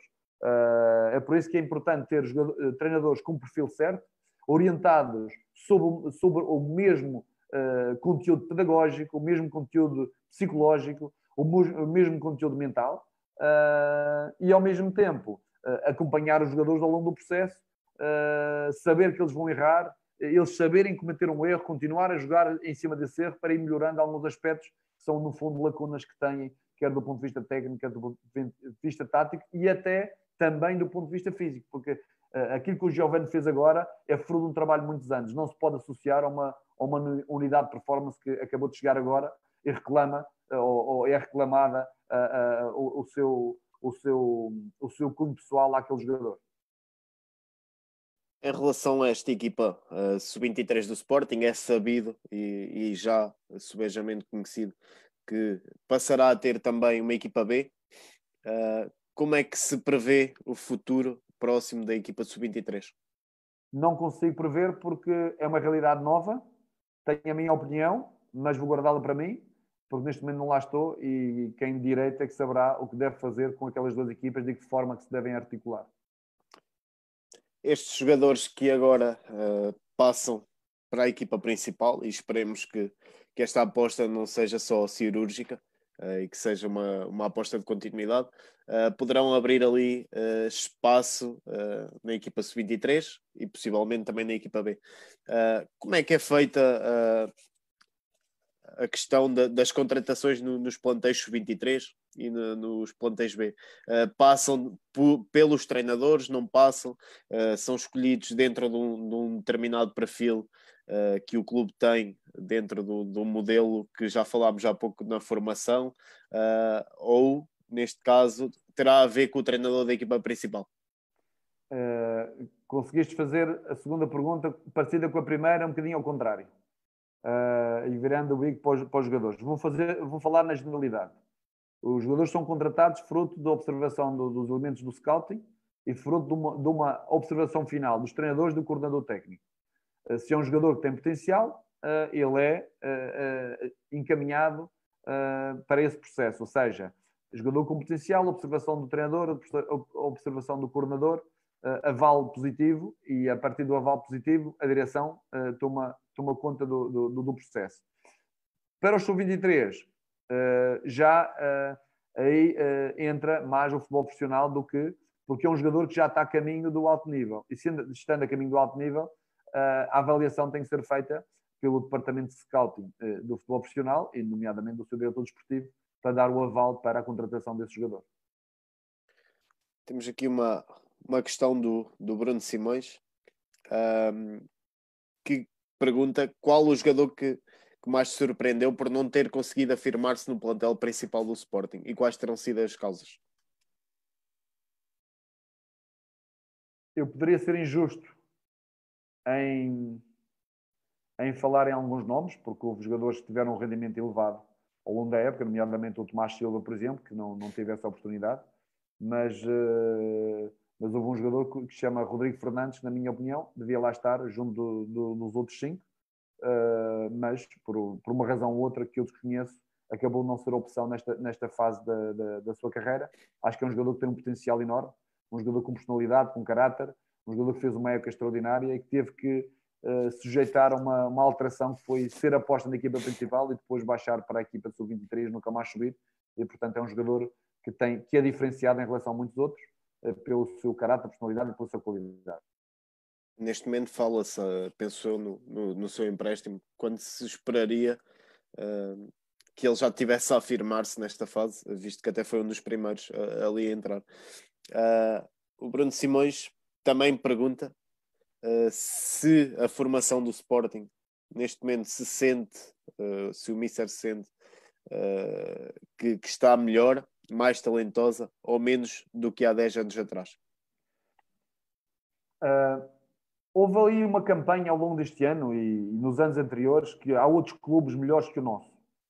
Uh, nós temos uma formação de qualidade, não é perfeita. Temos um recrutamento que está cada vez melhor do ponto de vista daquilo que é uh, a observação de novos talentos. Temos um polo IOL, polo universitário, que tem muitos jogadores e muitos jogadores de qualidade. Uh, temos umas instalações de topo, não são as melhores do mundo, mas não são as piores como fizeram querer ver. Uh, temos tido uma capacidade de formar jogadores incrível. Se nós formos observar nas equipas de Primeira Liga, equipas internacionais, é só ver o Rodrigo Leão, o Podense, o Gaio está em Braga, Uh, o, muitos jogadores que saíram do Sporting, que acabaram de não ter grande oportunidade de jogar no Sporting, mas que hoje estão em grandes mundiais. E por, por reconhecer que esta, esta academia, este Sporting, é uma das, da, da, das instituições mundiais que forma mais jogadores para o alto nível. E, e diga-me alguém uh, uma ideia contrária. E, portanto, quando se tenta denegrir a formação de Sporting, está-se uh, a tentar uh, criar uma ideia que o processo está todo errado. Não está todo errado, não está perfeito, mas não tenho dúvidas que uma academia forma muitos jogadores, é uma academia de excelência que precisa de as pessoas certas, lugares certos e um modelo de organização de continuidade desde as escolinhas até o futebol profissional, de forma a melhorar o processo que neste momento já, já é muito bom. Incrível, uh, porque é mesmo, é mesmo isso aí. Tem-se visto uma aposta cada vez mais, mais clara, principalmente naquilo que é o scouting e, e no departamento de scouting, uh, com uma, uma, uma percentagem de, de presença maior em, em vários distritos uh, e, e, é um bocadinho por aí o caminho. O, o Pedro Barbosa pergunta, na, na opinião, na tua opinião, como deve ser articulado o trabalho de uma equipa A com a B nos escalões de formação? Se devem os clubes ter equipas homogéneas ou heterogéneas? Obrigado e parabéns pelo excelente trabalho. o Pedro Barbosa foi o capitão da equipa de Sporting jogador ou não? posso confirmar, mas não. Uh, trabalha na Dragon Force, portanto, certamente não será o Pedro Barbosa. Uh, podes fazer a pergunta outra vez, faz favor? Sim, sim, sim. Uh, portanto, como deve ser articulado o trabalho de uma equipa A com a B nos escalões de formação? se devem os clubes ter equipas homogéneas ou, ou heterogéneas? O que é que ele quer dizer com equipas homogéneas ou heterogéneas? De diferentes idades? Uh, com jogadores de diferentes perfis, de diferentes características? Podemos deixar a questão aberta. Ok. Uh, não, eu acho que eh, uma equipa de sub-23 ou uma equipa abaixo da equipa principal tem que trabalhar muito próximo da equipa principal. No dia que eu assumisse o cargo de treinador principal, gostaria de ter uma equipa B ou equipa sub-23, a equipa de baixo, a jogar uh, com, com um jogo parecido, com características idênticas, eh, de forma a que a oscilação dos jogadores de abaixo e acima fosse uma oscilação fácil, onde o modelo de treino e o modelo de jogo eram, uh, eram idênticos. E depois é ter projetos individuais para a maior parte dos jogadores uh, que estão na, na, na, na equipa sub-23, que é, é, prever o que é que pode vir a acontecer. Ou seja, o jogador A tem determinado perfil, vamos trabalhá-lo neste sentido para daqui a X meses estar na equipa principal. O jogador B tem determinado perfil, vamos tra trabalhar X meses para em janeiro ele ser emprestado a um clube porque aqui já não é o objetivo dele. Ou seja, é importante nessa fase haver objetivos individuais para os jogadores e prever e trabalhar nesses objetivos individuais de forma a lhe dar um rumo, lhe dar uma ideia e ele não sei, e saber o que é que pode vir a acontecer. E isso é importante para os jogadores saber o que é que pode vir a acontecer, que é trabalhar para um determinado, para um determinado nível de rendimento. Porque há jogadores que têm sentido trabalhar, que vão para a equipa principal pelo seu potencial, mas há jogadores que têm sentido trabalhar que vão para ser emprestados e ter uma, uma perspectiva do futebol diferente, eh, saindo um pouco da sua zona de conforto. Ok. Chegamos uh, agora uh, ao final de, desta parte dos 23. Queria colocar aqui uma questão que, ou duas uh, sobre esta final. Uh, o Mister acaba por, acabas por sair do, do Sporting, da equipa de sub-23. Uh, não sei se quererás falar de alguma coisa sobre isso. Se posso perguntar então por onde é que passará o futuro e, e, que trajeto é que se segue nesta fase. Sobre a primeira questão, não vou comentar. sobre o trajeto, para já é uma incógnita. Tenho a ambição de trabalhar na Primeira Liga. já o fiz em vários países Uh, tenho um currículo que me permite e experiência que me permite trabalhar e fazer bons trabalhos, não tenho dúvidas, uh, pela experiência que adquiri, pela maturidade que adquiri. Uh, ainda, não teve, ainda não tive uma oportunidade consistente em Portugal, espero vir a ter, porque acho que tenho, tenho essa ambição de trabalhar na Primeira Liga, já, já o fiz e com, com, penso com, com mérito e com qualidade. A equipa do Marítimo jogava muito bom futebol, era uma equipa altamente ofensiva uma equipa às vezes desequilibrada, mas uma equipa ofensiva. Uh, fizemos um campeonato, enquanto eu lá estive, um campeonato intermitente, mas de qualidade, face ao, ao investimento que foi feito na equipa, onde potenciámos uh, Diego Souza, onde potenciámos Ruben Ferreira, onde potenciámos Danilo, onde potenciámos Fran onde potenciámos Raul Silva, que está no Braga, onde potenciámos o Mazu. O Mazu veio do Guimarães, tinha dois golos.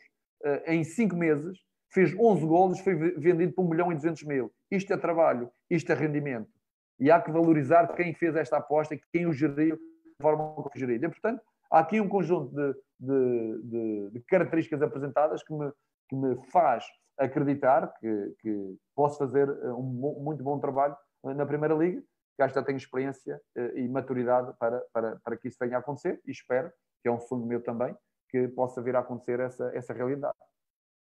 E ser antes de, de fecharmos, e, e, porque já percebemos que, que certamente se 23 no Sporting nesta fase, uh, seria, seria os 23 seria o projeto ali no Sporting. Uh, dentro disso, certamente o contexto terá que ser algo mais uh, consistente e mais profissional e que lhe permita outras ambições. O Marco Pedrosa pergunta se a Liga Revelação o formato competitivo deveria ser repensado? Hum, é uma boa questão. Uh, eu gostei deste formato porque obriga que numa primeira fase uh, de 30 jogos uh, as equipas estejam a lutar para ficar nos, nos seis primeiros. É?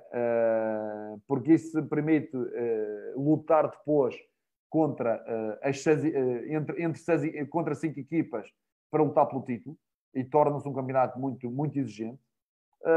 Depois, os de baixo lutavam pela, deviam lutar pela manutenção, que não existia, não existe manutenção, mas existe a possibilidade de, de, dessas equipas participarem no campeonato, na, na, taça da Liga.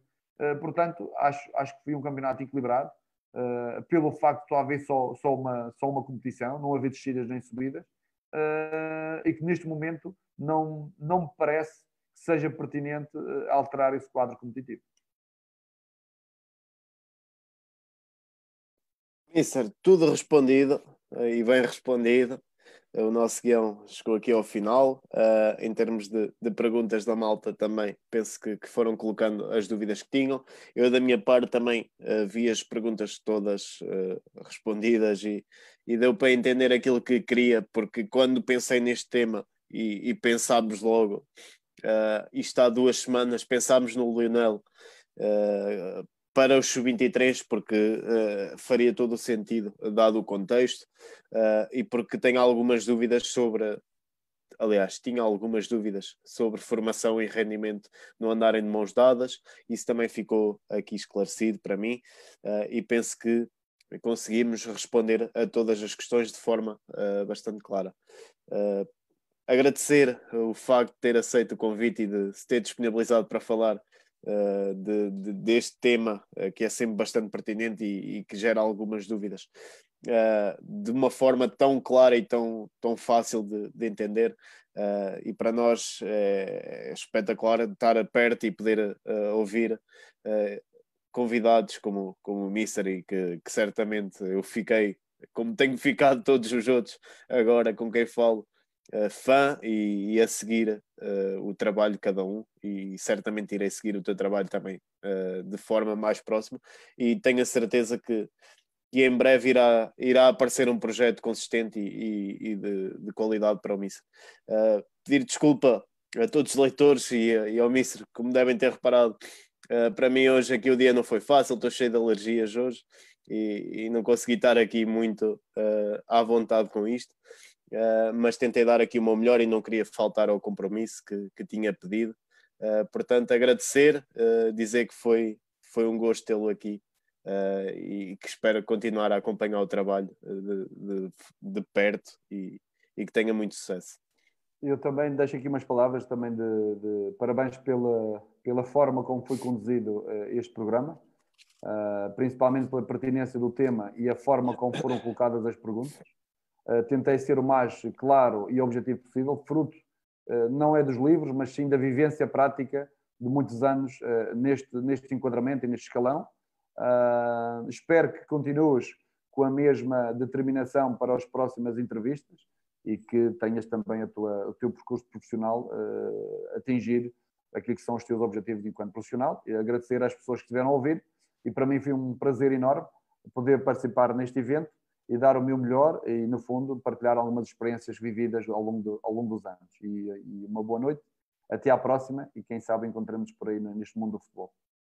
Mister, muito obrigado. Certamente, uh, com mais tempo, uh, teremos a oportunidade de nos ver por aí uh, e de perceber melhor ainda o seu trabalho.